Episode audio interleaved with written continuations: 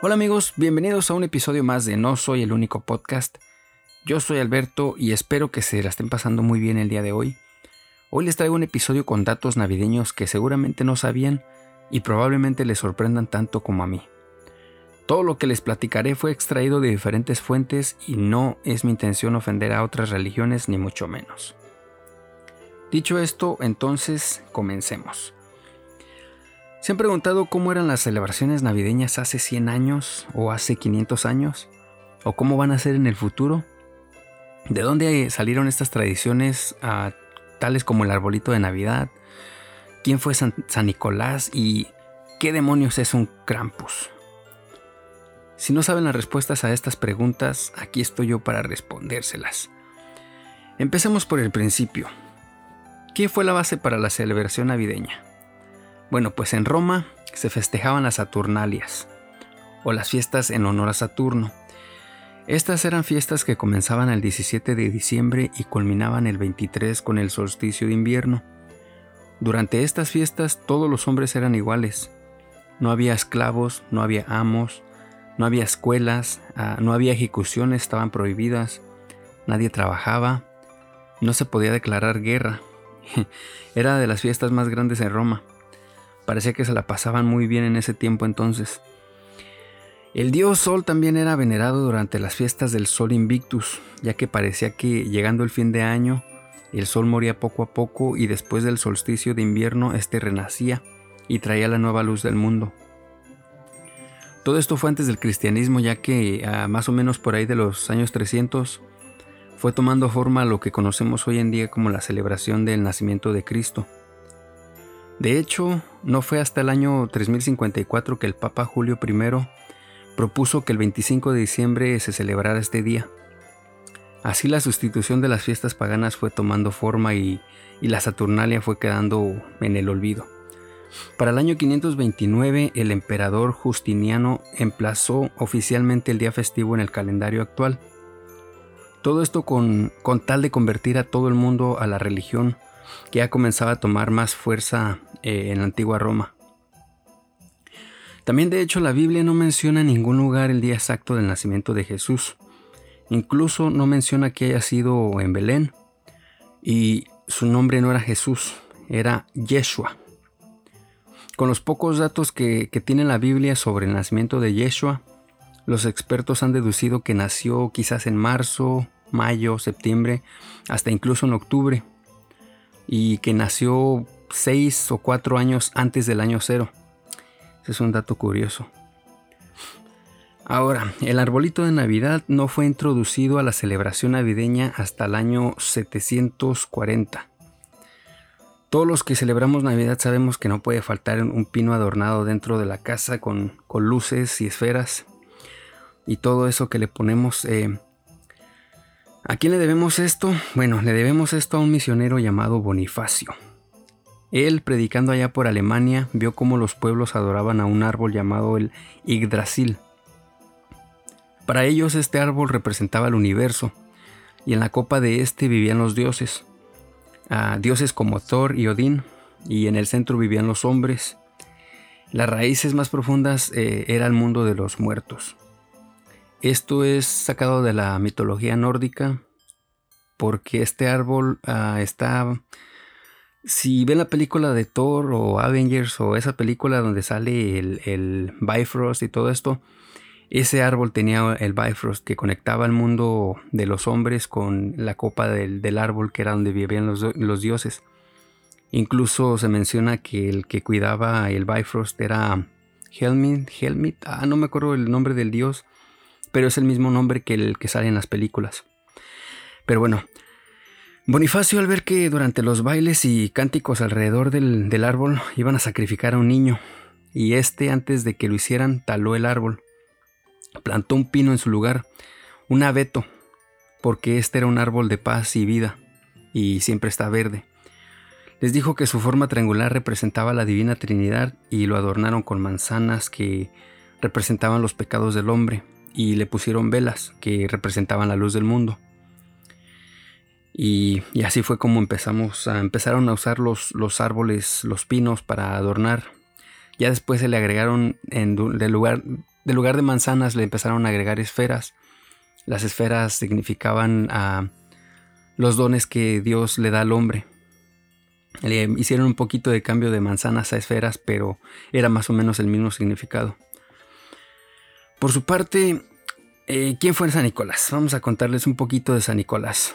Nicolás nació en el siglo III en Mira. Era lo que ahora era parte de Grecia, pero ahora es Turquía. Eh, sus papás eran adinerados, quedó huérfano desde niño. Sus papás murieron en una pandemia, en una una pandemia y se dedicó a dar sus bienes a los pobres y a los necesitados. Aún siendo joven se hizo obispo de la ciudad de Mira y continuaba ayudando a los más pobres y enfermos. Eh, ya más a entrado a edad, pues fue perseguido y aprisionado por el emperador. Y años después, cuando murió, murió en Mira el 6 de diciembre día que se festeja el día de San Nicolás en, la mayoría parte de, bueno, de hecho en todo el mundo, pero en, Europa es uno de los días más festejados del año. El 6 de enero es cuando San Nicolás le trae los, los regalos a los niños. Bueno, años después, al morir, que ya fue sepultado, eh, de sus restos comenzó a emanar un líquido que le llamaban el mana de Nicolás. Cuando se hizo santo, Ah, pues ahora los restos de San Nicolás fueron trasladados a la Basílica de San Nicolás en Bari, en Italia.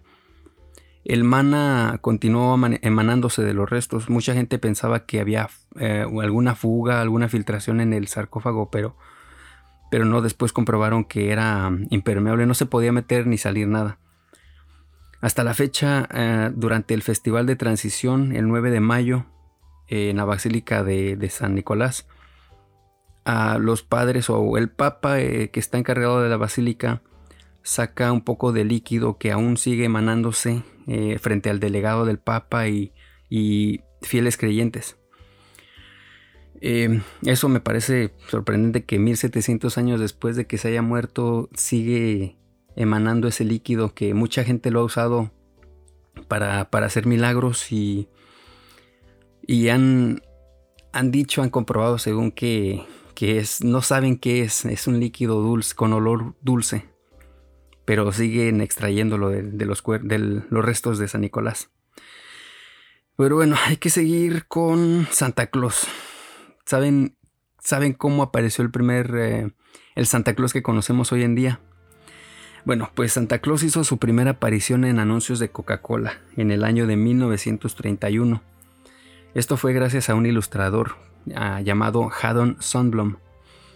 Eh, Coca-Cola lo contrató para poder dibujar, hacer propaganda con, Santa Claus.